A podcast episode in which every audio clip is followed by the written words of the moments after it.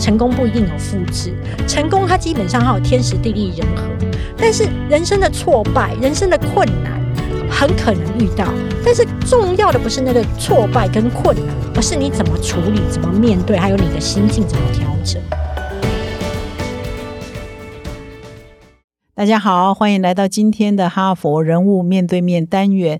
那这一周呢，我们的主题是办公室政治学哈，所以我们一连好几天在讨论一些非常恼人的办公室政治的问题。比如说，你会不会嫉妒呢？你会不会嫉妒隔壁的同事升迁比你快呢？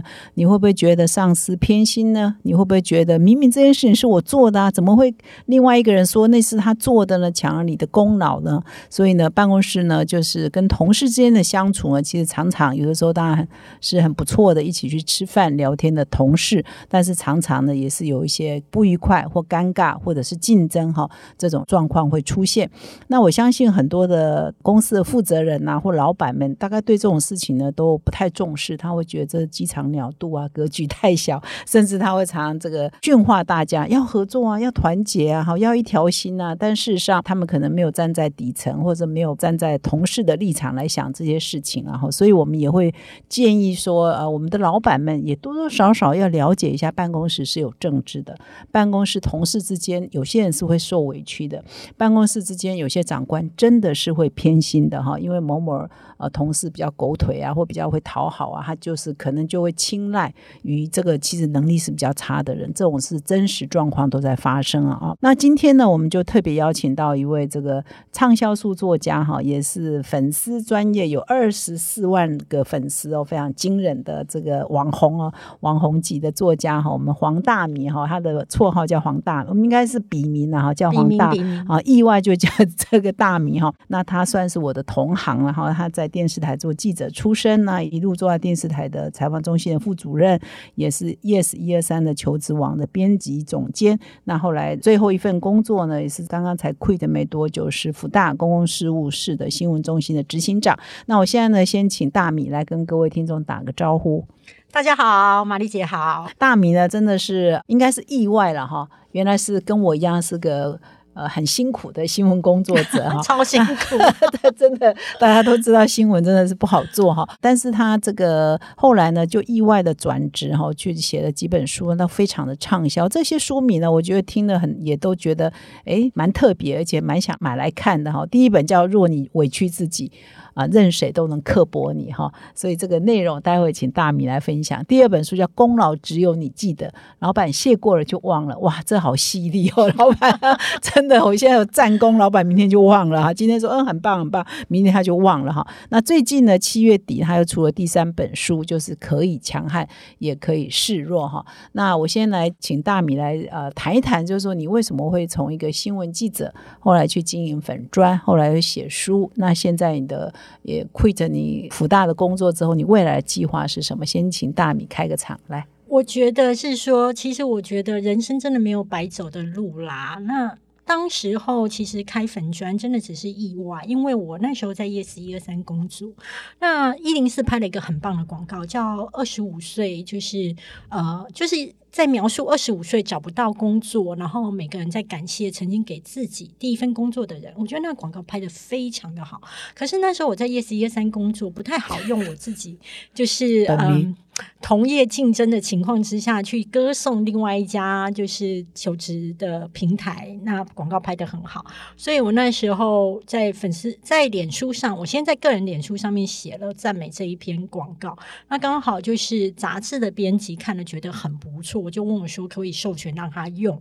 那我的想法是说，因为我当时候已经在 yes 一二三求职网工作，我非常清楚一件事情，就是网站的编辑有多缺稿子，然后以及小编有多缺。资源，那我是觉得我抱持着帮助年轻人，就是疏解他的工作压力的心情，所以我就说好啊，那你就拿去用。然后他就跟我说，那请问作者要写谁？我说万万不可以写我的名字，我说公司知道会不开心的。那那他说那怎么办呢？那我就说好好，那我就。我我就开个粉砖好了，那你就写这个人。那因为我自己从小因为长不高，所以外号叫黄小米。对，那我就想说，我已经来到四十几岁，还叫小米，是像话嘛？所以我后来就叫大米。然后一开始粉砖也不是我自己的大头照，我就找了一个青蛙的大头贴。然后就 觉得就这样子吧，反正就是授权完这一篇之后，从此我还是要继续好好上班。我其实也不觉得我还会写第二篇。哎，可是呢，网站的编辑就来跟我说：“哎，你那一篇很受欢迎，你要不要再写一篇？”那我觉得再写一篇，我就要写我曾经生命当中我觉得最震撼的一位记者。那那个记者当时候来我们电视台。他是正大毕业的，而且其实他不论是在稿子或灵活度上面都很好。可是公司的体制就是我只能够给他两万八，那两万八可能三个月后会调薪到三万二。那我当然会觉得这个没办法嘛，因为组织有组织的规矩，不论是你今天多优秀，你一开始就是按照组织的规矩去领薪水。好啦。那没有想到，他在大概待了一个月、两个月之后，就就面有难色跟我说：“哎，米姐，我有些事情想要跟你商量一下。”我告诉你，我只要听到别人 就是要离职，讲说米姐有些事情，我想跟你商量一下，我们可以到这边讲，或是面有难色的时候，我就知道他要离职，我就立刻跟他说：“你要离职啦。”他就跟我说：“对我说，那你要去哪？”他就跟我说：“哦，他要去那个报社那边花莲当。”驻地这样子，那我说薪水多少？他说四万五。那我想四万五大于两万八，我在想一切就不用再多说了。我就跟他说：“好啊，那这样你在花莲有认识的人吗？你有地方住吗？”他就跟我说他在花莲人生地不熟，但花莲地方很长嘛，所以他立刻呢去找了以前他打过工的老板啊，他买了一台，他打过工是一个二手的汽车店，他就在那边用贷款买了汽车。二手车，然后就去了。那我就觉得他很勇敢。更勇敢的是，他在离职单上面的离职理由实在让我太印象深刻了。他写说不堪台北物价上涨，然后我当下会觉得，哎，我被这个小女生呼了一个巴掌啊！因为当时的情况是说，台北的物价已经在节节攀升，台北的房价已经在节节攀升，我都心知肚明。然后。我觉得，即便我的年收大概是一百，那可是我觉得过起日子来哦，真的也是你蛮辛苦的。我自己会觉得说，其实我只要转身回高雄，我其实我日子就可以舒服一点、轻松一点，也不用这么累。可是呢，我就是呢，已经习惯了台北的一切，那个惯性让我离不开。所以他那么轻易就可以离开，你就觉得为什么他那么容易说走就走？为什么我纠结在这里走不了是吗？我输了，我输给这个小女生的勇敢，所以我非常的钦佩她。那她离开之后，我们一直维持了很不错的一个交情。她有在采访上面遇到什么问题，人生有什么问题，都会来找我聊一下。那后来没有想到，一年之后，她跟我说：“哎，米姐，我不要在花莲做了。”我就说：“你不在花莲做，那你要去哪？”她说：“我要去北京。”你说你去北京干嘛？跑更远了。他就跟我说，我想要去北京看看。那我就说，那。你到北京之后薪水大概多少？他说台湾外加就是北京就是驻地的那些加急啊，那大概就是一呃月收大概十几万这样。那你知道那个十几万又呼了我另外一个巴掌，因为我在新闻圈已经十几年了，我还拿不到这个薪水。这小女生等于她才出道大概两年，她就拿了十几万。那我实在是当时被她震撼住了。因为他的每一个动作都是在呼我一个巴掌，就是你是这么软弱，你都没有不敢挑战，不敢走出舒呃舒适圈。那个当时网站编辑跟我要第二篇稿子的时候，我就想写下这个故事。那我还特别，我怕年久失修，我记忆上面有一些错误，我还特别在打电话给这个记者。那时候他正在他他那时候他那时候在台湾了，已经已经回来台湾了。然后呢，预备要去越南还是哪边玩的前一天，然后我就跟他再对一次所有的时序金额，然后我才写的这篇稿子。那写完之后，他就出国了，我也就觉得交给那个网站编辑就算了。哎，没有想到这篇大红，多红，多红到就是各网站的流量第一名，而且当天的流量第一名已经超过叫什么？哈，标题叫什么？不到三十岁，什么月薪超过十万还是什么的，反正各网站都是第一名，而且当天的流量就超过月流量。哦，OK，就是因为这个标很耸动，不到三十岁就月薪超过十几。对，他也不是靠投资，还是靠月薪。对，不是哦，而且我写的是真的。嗯，哦，我告诉你，那个网文章红之后，我跟他都惨了。嗯。因为就涌入非常多，你有写本名吗？没有啊。可是我告诉你，对号入座。就开始在下方留言说：“你说谎，怎么可能呢？”嗯哦，然后再来就是不要以为我不知道你是谁，我告诉你我知道你是谁。然后还有写说，你不要在那边用流量在那边骗稿费，用惊悚的数字在骗稿费。然后就是你不要以为你用青蛙头套就可以就是随便讲话，各种酸言酸语，甚至还有人去我的公司。嗯留言说你们怎么会请这种主管在网站上说，我整个气炸了。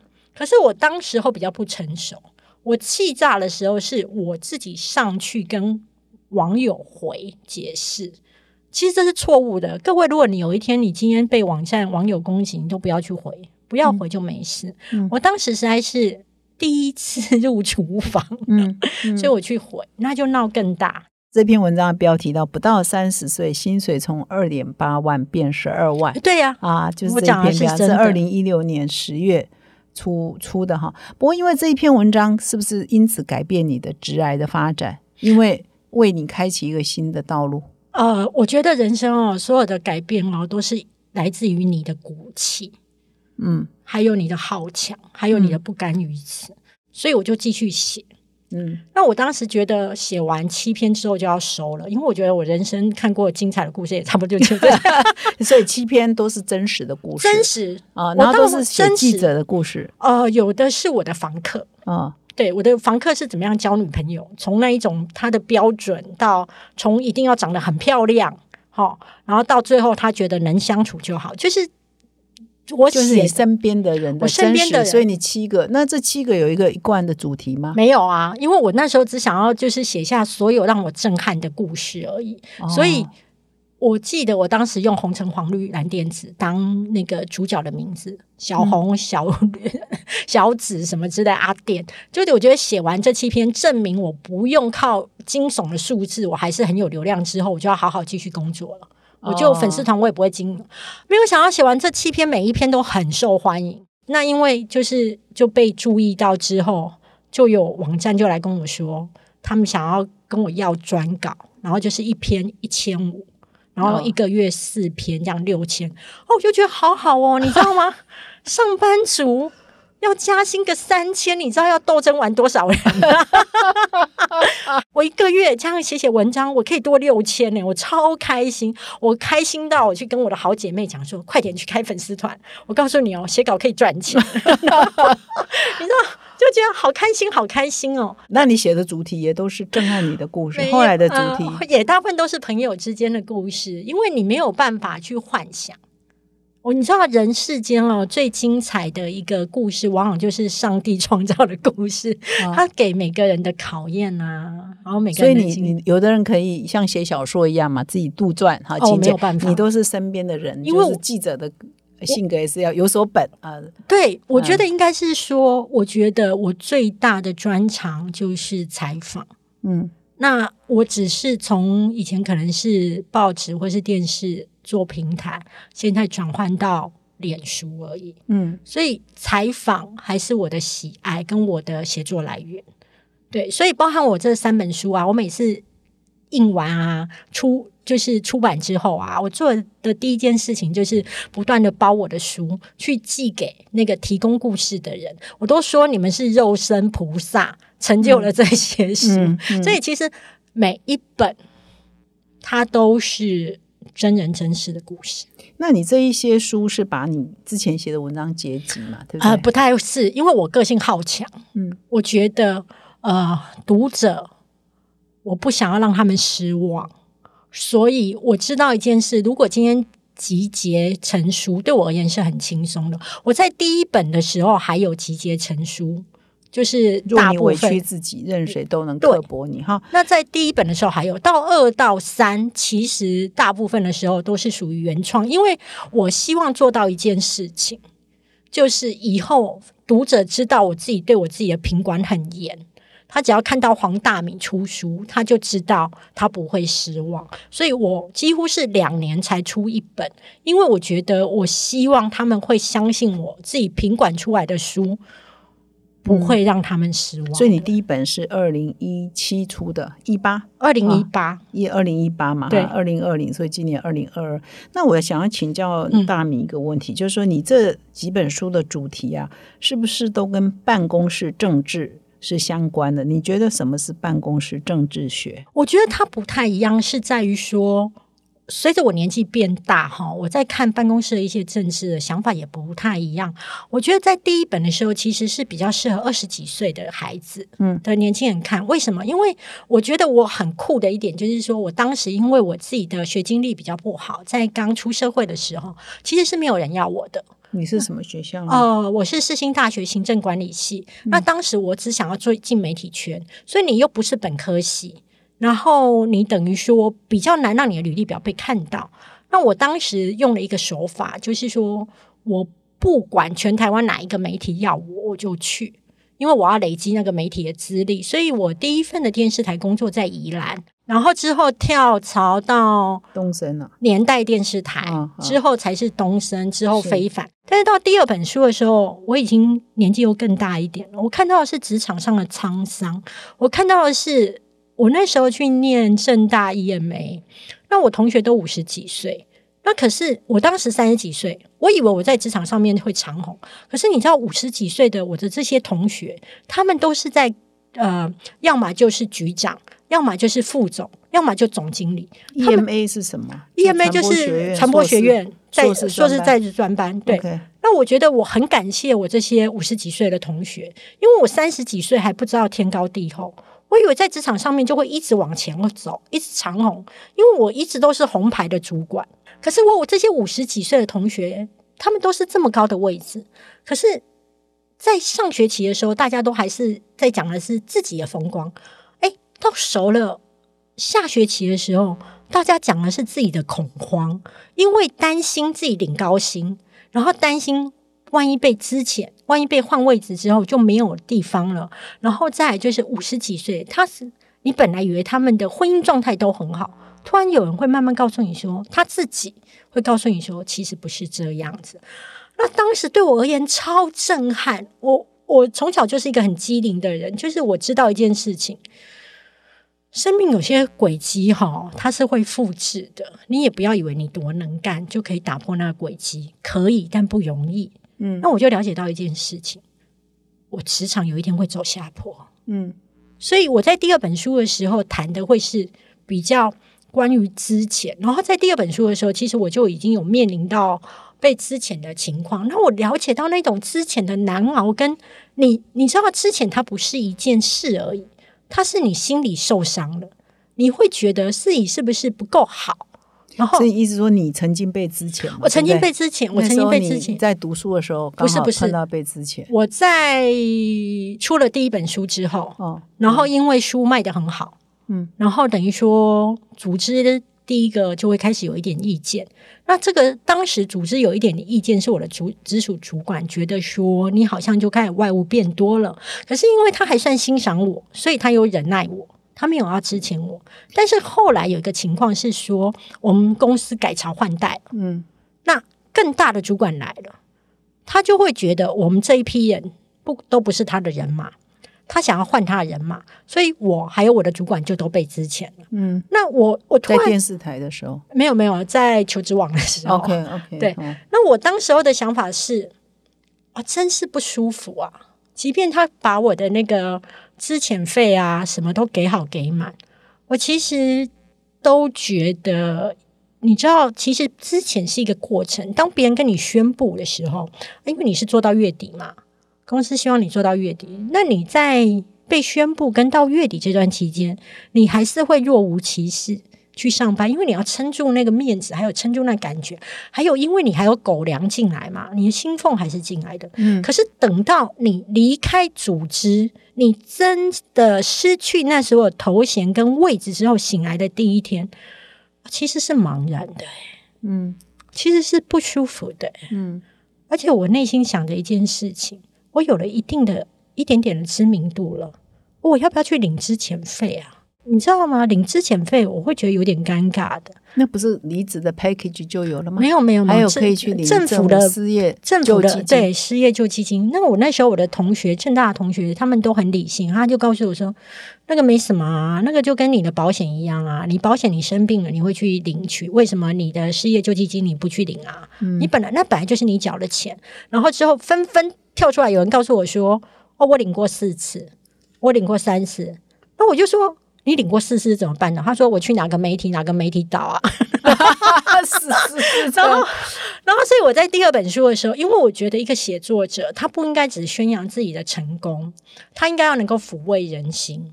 所以说你的困难也要写出来。我一定写我的失败，我写我的挫折，因为我觉得成功不一定有复制，成功它基本上还有天时地利人和，但是人生的挫败、人生的困难。很可能遇到，但是重要的不是那个挫败跟困难，而是你怎么处理、怎么面对，还有你的心境怎么调整。所以我在第二本书的时候，花了非常大量记录我同学的被之前，因为他有四次嘛，对，然后记录我自己的被之前的我的不舒服，只有一次，我只有一次，跟他们比实在太菜了。然后去 申请就会补助那种尴尬那种，我有知名度，我去申请会不会尴尬那一部分呢？我在那时候还没有调整好，不敢写。我到第三本书的时候才写出我的当时候的尴尬。我第三本书的时候就非常的真实的记录我的尴尬。我有多尴尬呢？我还记得我那天去邮局。然后邮局的人员就很开心嘛，就跟我说：“哎呀，我昨天在那个电视新闻哇哇看到你呀，你是大米对不对？然后你也只好说对啊，对啊，对啊。然后你就寄信，我告诉你，那是我被之前的第一天。我，然后你你是要申请，你是寄信还是寄信？我是寄信。可是我当下离开邮局之后，我心里想，我再也不会再来这一家邮局。他认得你有什么关系？他也不知道你领失业救济金呢。我自己知道啊，可他不知道啊。你有在电视上讲吗？我没有啊，可是我自己知道。戴口罩、戴牙没有没有，当时还没有口罩啊，那时候还没有疫情。对，所以当时我自己会觉得窘爆了，而且我还有另外一个困境。哎，我新工作到底有没有着落？我等等于顶着名气在找工作，我不知道我能不能找到工作，所以我怎么敢再去那一家邮局？嗯，我内心自己啊，所以你有常上电视哦。那个时候，那时候就已经常上电视了。对对对，就是走在路上都会有人认出来那种情况。对对对，常上哇哇哇，现在还常上吗？现在还常上。然后我告诉你，我那时候还会内疚什么，你知道吗？我心想说，以后是不要去上电视了。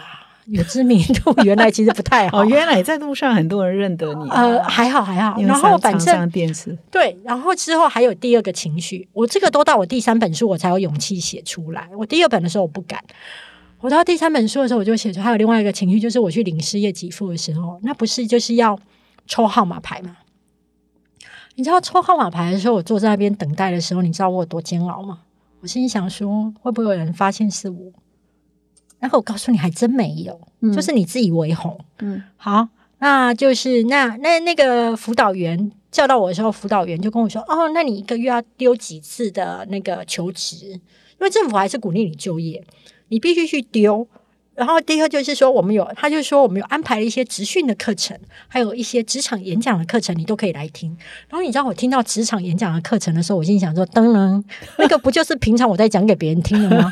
而且他们搞不好讲都没有我好。是是是。所以我就这一次，我就很真实的去写下来这些过程，就是说，其实所有的尴尬、所有的煎熬都会过去。嗯，最重要的是你要把你该拿到的钱。拿下来，因为你每天生活都有开销，那笔失业给付其实也会让你心理上面比较安定。然后你一边去找工作的时候，我后来大概多久才找到工作？两个月还是三个月？大家都知道你是谁。去找工作的时候，去找工作的时候知道啊，是知道我是谁啊。可是我告诉你，就是。知道你是谁是喜滋滋的，因为他觉得你是一个很会控网站流量的人嘛。因为包含你自己控你自己都可以控的这么好，所以他是很开心的。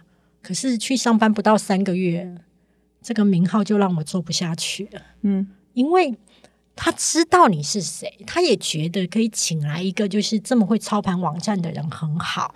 那我的流量也控得很好，绩效非常的漂亮。可是呢，他突然发现一件事。我的大主管有一天就把我叫去，他就跟我说：“我在其他网站都看到你的文章。”我心想说：“这不就是我还没进来之前你就知道的吗？”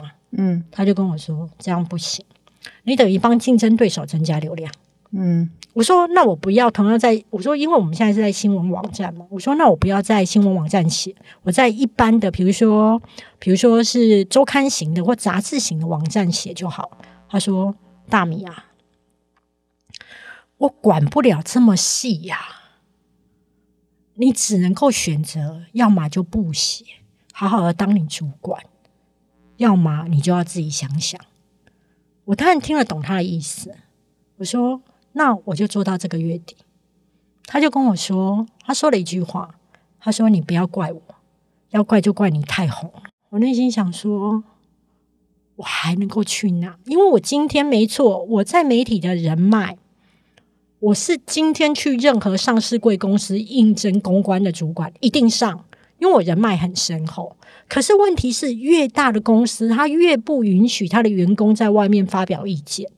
因为你影响的不是你，他是上市贵公司诶、那我突然就了解到，天哪，无处容身啊！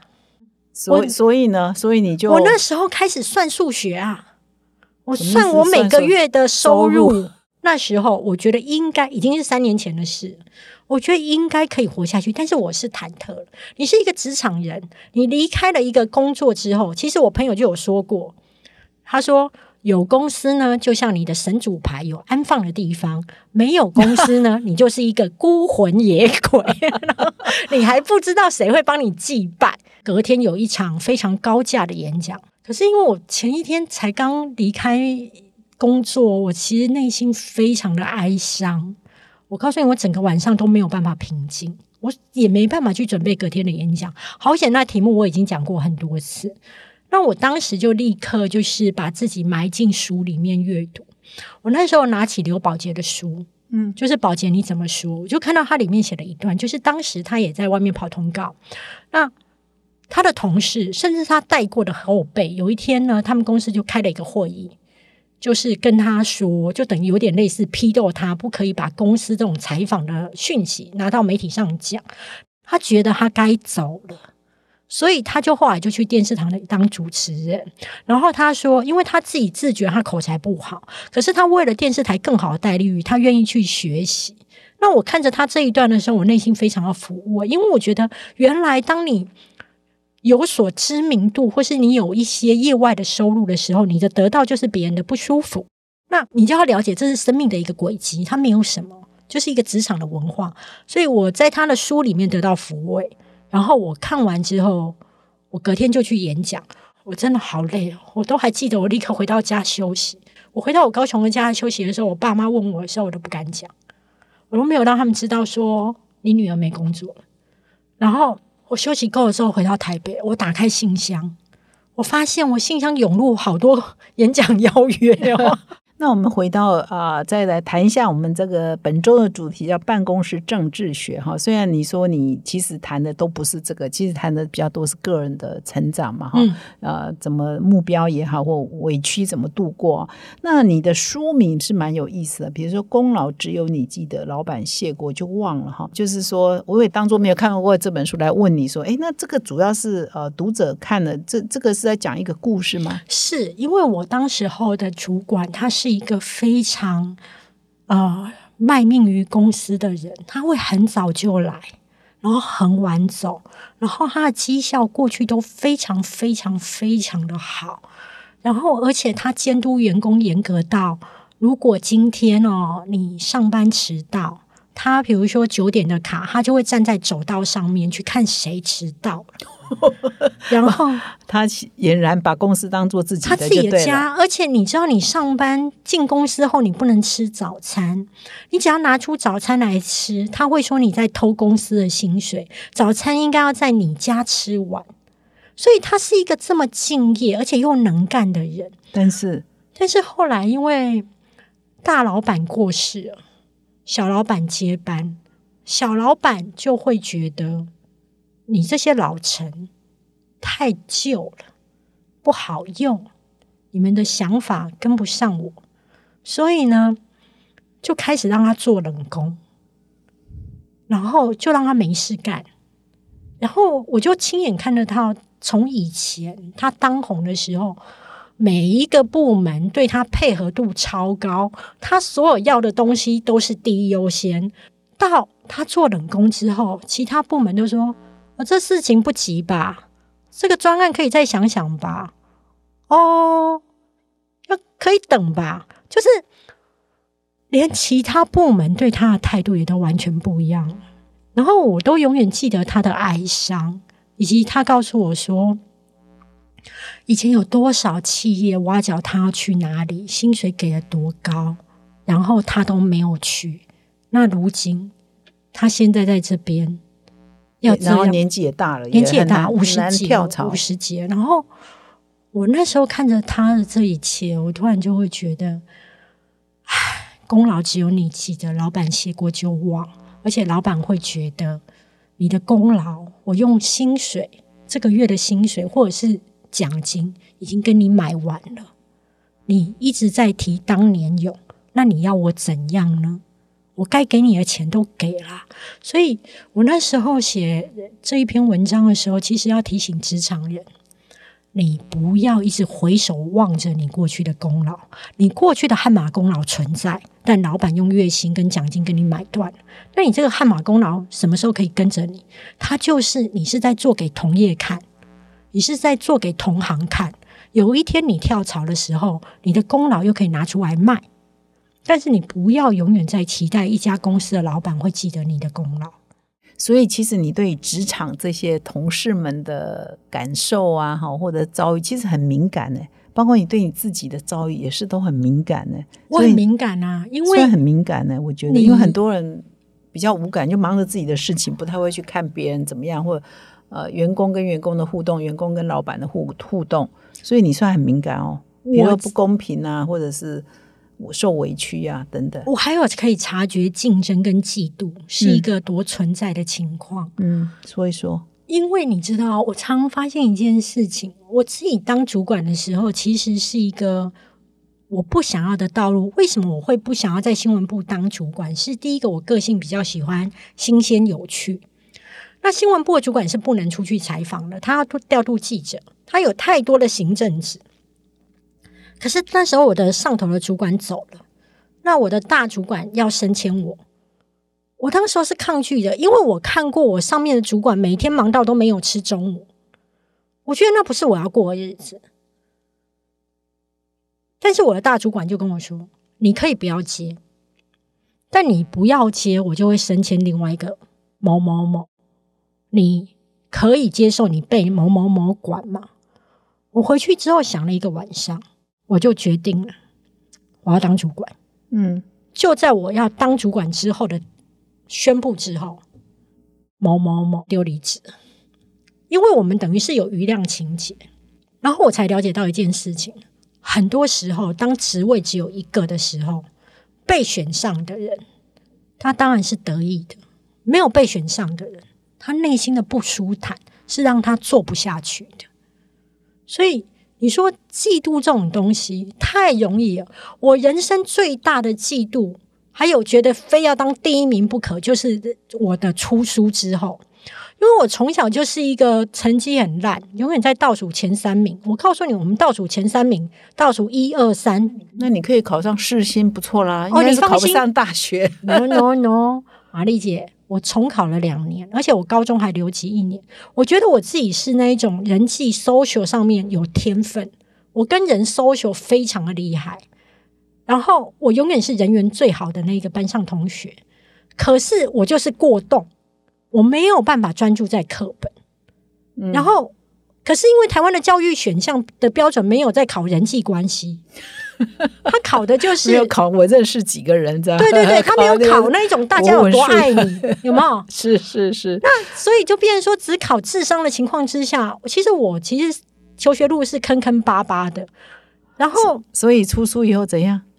我从来没有感受过第一名的滋味。我我都在考试第一名。我出书之后的第一本书的时候，就已经站上排行榜的第二名。第一名是四书五经，因为那一天不知道是哪一家的补习班在狂骂，所以你，然后后来就充满嫉妒。不是，我那时候无知，我那时候只会觉得天哪，我只是想出一本书，我没有想到可以成绩这么好，吓坏我。那时候几乎是一天，因为我们那时候我们的出版社是一刷就是一千本，我那时候几乎是每天都在听出版社告诉我说再一刷，再一刷，再一刷。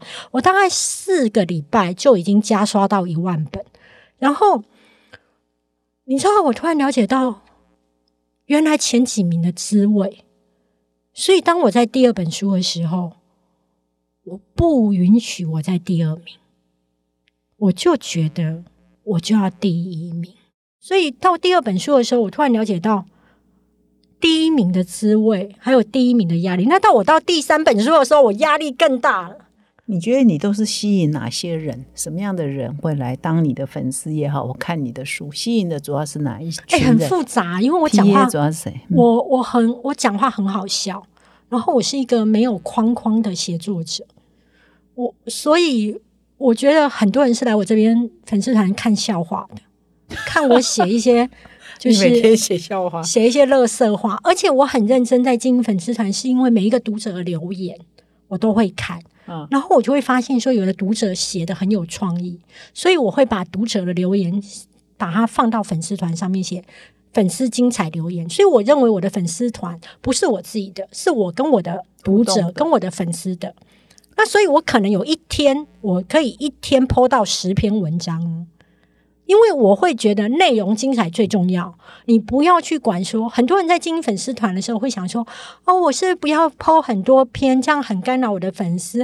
哦，我是不是一天只要抛一篇？哦，我是不是几点抛对我而言，规则不存在，内容为王，内容精彩才是重那你要。十篇都是自己写的、十篇一定是啊，就是可能三篇有没有？四篇、我看到粉丝精彩留言就拿起来了。嗯，那其他六篇七篇是我自己写，我自己写的部分，大家都说你为什么有那么多乐色话可以写？我说太多了哦。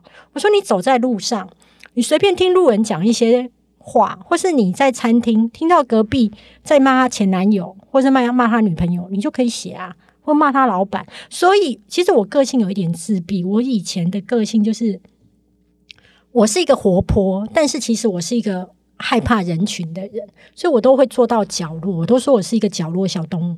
可是现在我可能就是去餐厅，我可能都会去先坐在那一种大家一群人在那边聊天的，我就去偷听他骂什么。所以你讲的“乐色话”是一个形容词啊，哈，不是讲脏话，意不是不是思说，意思是说一些就是大家生活上的抱一些日常生怨。活中的一些酸甜苦辣，哈对吧对对对对对，没错没错，比较文雅是酸甜苦辣一。些酸甜苦辣，然后用比较有有趣的方式，没有框框哦。所以你觉得你的粉丝是来这边解放的，他是来这边舒压的，呃寻找呃同理的。他因为他每天也过得很凄惨也好，或者刚好也被之前也对好，或干嘛，而且来看看你，哎，你这么面对之前，哦，对，而且比如说我就会，比如说我以前在福大工作的时候嘛，那刚好就遇到跳电，嗯，然后我就会写说，哦，今天跳电了，所以这一小时赚到了。那他如果能够停电更久，就会赚更多。就是我会非常很真实的告诉大家上班族的一种心情。嗯，对，那反而让他一直按赞，一直按赞，那就按按赞啊，就说哦，你们那边停三小时哦，我们停两小时什么之类，我们怎么不停久一点这样子之类的。然后那有时候我就会写说，嗯上班哦，上班的好处哦，就是第一，上厕所的卫生纸免费，冲水免费，然后你可以就是吹冷气当网咖，对，就是我会写出还还有还有六日还有薪水拿，对不对？哎对对对假日还有薪水拿，对对对，在家睡觉也有薪水，对不对？然后二月份的时候就是你还有捞税更多，啊所以二月份的时候不能离职。因为啊你二月份赚很多，然后你就撑到三月，三月之后你也不能离职，因为转眼就是清明年假，你还要再赚一波，然后再来就还有端午年假，所以我算过最好的离职日期大概是十月份，因为十月你十月提要马上要过年了，要对对对年终了。呢对对可是我告诉你，这个是策略，因为你该放的假都放假，然后十月份没有人在丢履历表。我在人力银行当过做过，就是说十月份会去丢履历表的人是最少，你的竞争对手少，但是十月份会去开职缺的，大部分都是一个比较急的职缺，哦，他没有办法等到过年，哦，所以这时候你跟他要薪水要的比较高溢，价，对你的溢价空间比较大。然后你的竞争对手比较少，所以十月是你该放的假啊，中秋也放完了嘛，你也不要再贪图那么多了，帮自己卖个好身价比较重要。所以我都会规劝大家，十月就是可以开始丢哇，履历今天。还有这额外的呃建议，这样。对对对，那我都很老实啊，我都很老实，所以我觉得所以你的粉丝团就是吸引这些对也要听实话的人，因为很多人太伪善了，对对，太虚假了。都都就是很多人听实话，那我们回到这个呃，另外你你最新的这一本书哈，就是可以强悍也可以示弱，有身段也有手段哈。哎，这个有身段也有手段也写的蛮有趣的，要不要说明一下？手段听起来好像还蛮邪恶的，也有手段。其实我觉得手段这件事情哈，跟身段哦，它其实是就是呼应我的书名，可以强悍也可以示弱。强悍是手段，强悍是手段示弱也是身段。嗯你知道吗？身你我自己会觉得，今天我的书名其实是经过讨论过的。我本来是要写书名，是第一次的定调是可以示弱，也可以强悍。那因为我自己是一个很强悍的人，就是我我外表绝对看不出来我是一个很强悍的人，但其实我是一个很强悍的人，而且是我是一个执行力非常强。那你要在执行力很强跟有魄力的情况之下，我被组织教育到。我不能够轻易说出抱歉跟对不起，因为我代表的是公司。那所以，我一开始定调在可以示弱也可以强悍的时候，其实是我是那个书名是给我自己的。可是后来想要不对啊，大部分的女生或男生，其实他们需要的是强悍，他们要学习的是强悍。你是在职场上身经百战之后，你得到你强悍的那个能力的时候，但事实上，很多的读者他需要学的是你的强悍啊，所以后来书名才会换成可以强悍在前面，可以示弱在后面。那为什么我会有这么有大的感触，感觉到说读者需要去学强悍，是因为。有一天，就是一个三十几岁的一个女孩，她第一次当主管，然后她来跟我请教当主管的注意事项。比如说，我觉得当主管第一件事情，你不可以一开始就补把人补好补满。很多新手主管太听组织的话，一开始就会把人补好补满，那会造成你后来会想杀了你自己。因为你知道吗？企业里面每一个部门都有淡旺季。他旺季的时候要你补到七个人，你就傻傻补到七个人。可是你淡季的时候，你这七个人你不知道让他做什么，你开始会找杂事给他做。这七个人是不会感谢你的善意，他会觉得说：“我当时候应征又不是要应征这个，你为什么要要我做这个？你知道那个没有说出口的事，我不让你做这个，我就要叫你回家了。”嗯，所以我说，你新手主管第一件事情就是说，你人不能补好补满。第二件事情，如果你今天是一个跳槽到新公司的人。新公司的新手跳槽到新公司的主管，你要记住一件事情：改革不是你的第一件事情，了解组织文化才是你第一件事情。很多跳槽空降的主管居然是疯了，都会觉得我进来我就要立刻改革，让大家看到我的厉害。你放心啦，今天组织敢挖你过来，他就是承认你的厉害。你可以给一点时间去证明你的厉害，你是要先了解组织文化。好了，那我就跟他上课讲完这么多之后。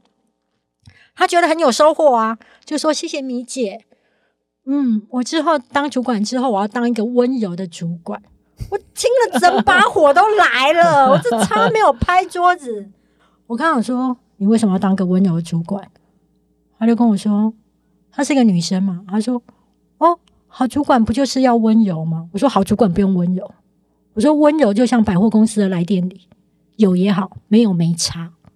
我说好，主管最重要的是目标明确，使命指令干脆，还有属下做不到的时候，你可以跟他说一声“我来”，这样就够了。好主管这样就够了。好主管没有必要，没有必要是温柔，温柔是一个选项，但它不是一个主管好主管的标配。嗯，所以是我才会写这本书当中，我其实是在告诉大家一些职场上面或者生命当中。它是一个运行的规则，嗯，你掌握这些规则，你多看这本书两三次，你才不会纠结在那么多错误的想法。很多时候，学校教的叫做因然，而不是实然。社会上面走跳，他要的是实然，而这个实然我写在书当中，希望震撼你的大脑之后，也可以改变你的行为，嗯，让你减少一些路。好，谢谢。嗯，我们呢也给了大米呢好几篇这个《哈佛商业评论》上的文章。你刚刚很多经验其实都是你自己土法炼钢出来的哈，也不一定说有经过学校的管理教育的理论来套了，就是你个人的体验过来的哈。那你现在呃有个人的体验，然后再看看《哈佛商业评论》，这些都是大教授写的文章啊，谈说办公室如果你有嫉妒的话，你应该怎么面对嫉妒啊？如果上司偏心的话，你应该怎么样？你如果觉得组织不公平，对你不公平，你又应该怎么样？对这几篇。篇文章你读了以后有什么心得？我觉得我最喜欢的是，以及最受益的是嫉妒。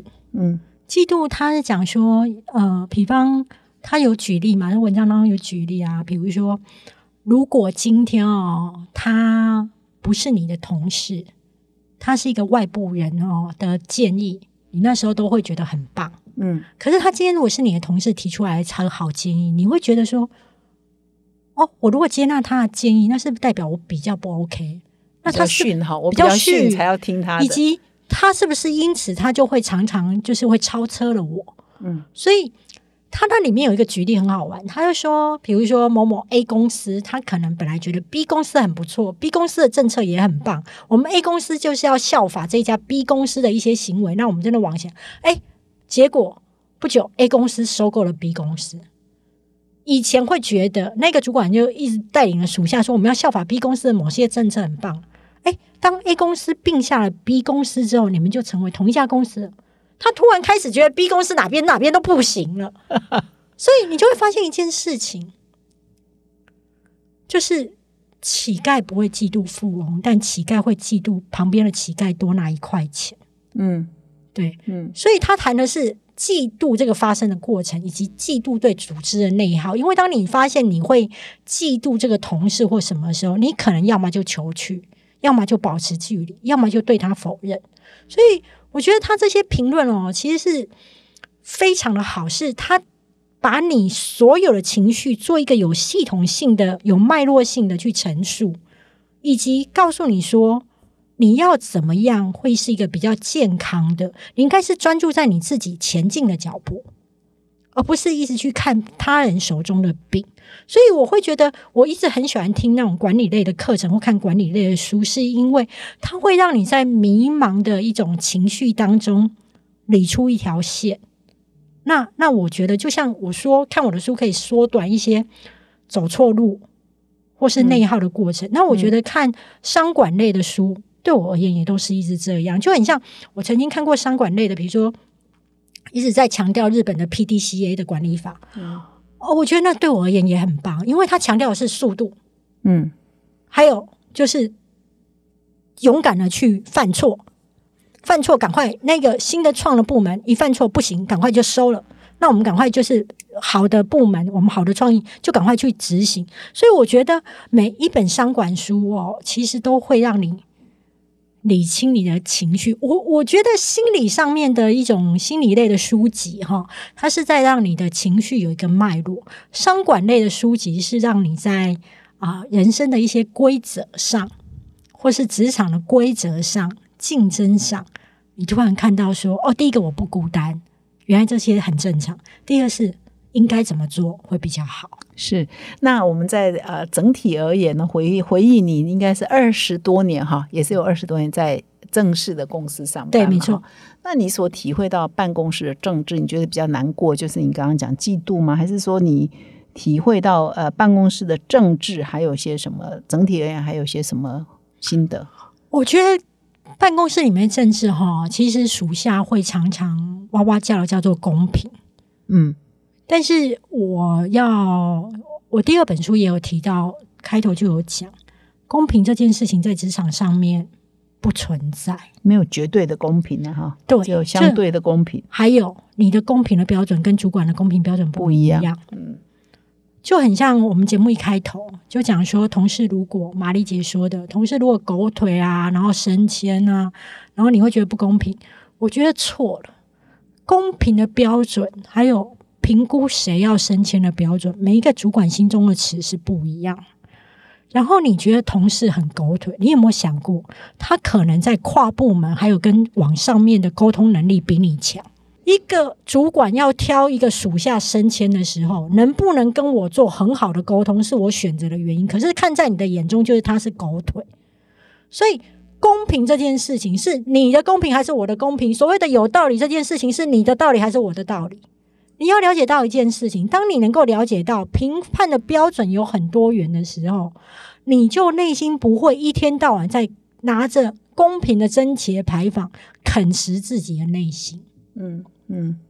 是理解，对，我觉得这个大米这样的分析也是蛮受用的啊。很多人就也会安慰说啊，其实其实别人也有他厉害的地方，不要老是以为别人就是只会狗腿 啊。狗腿或许你眼中看起来是狗腿，别人看起来是他很有向上管理的能力啊，这是一种能力，然后所以就看你怎么看。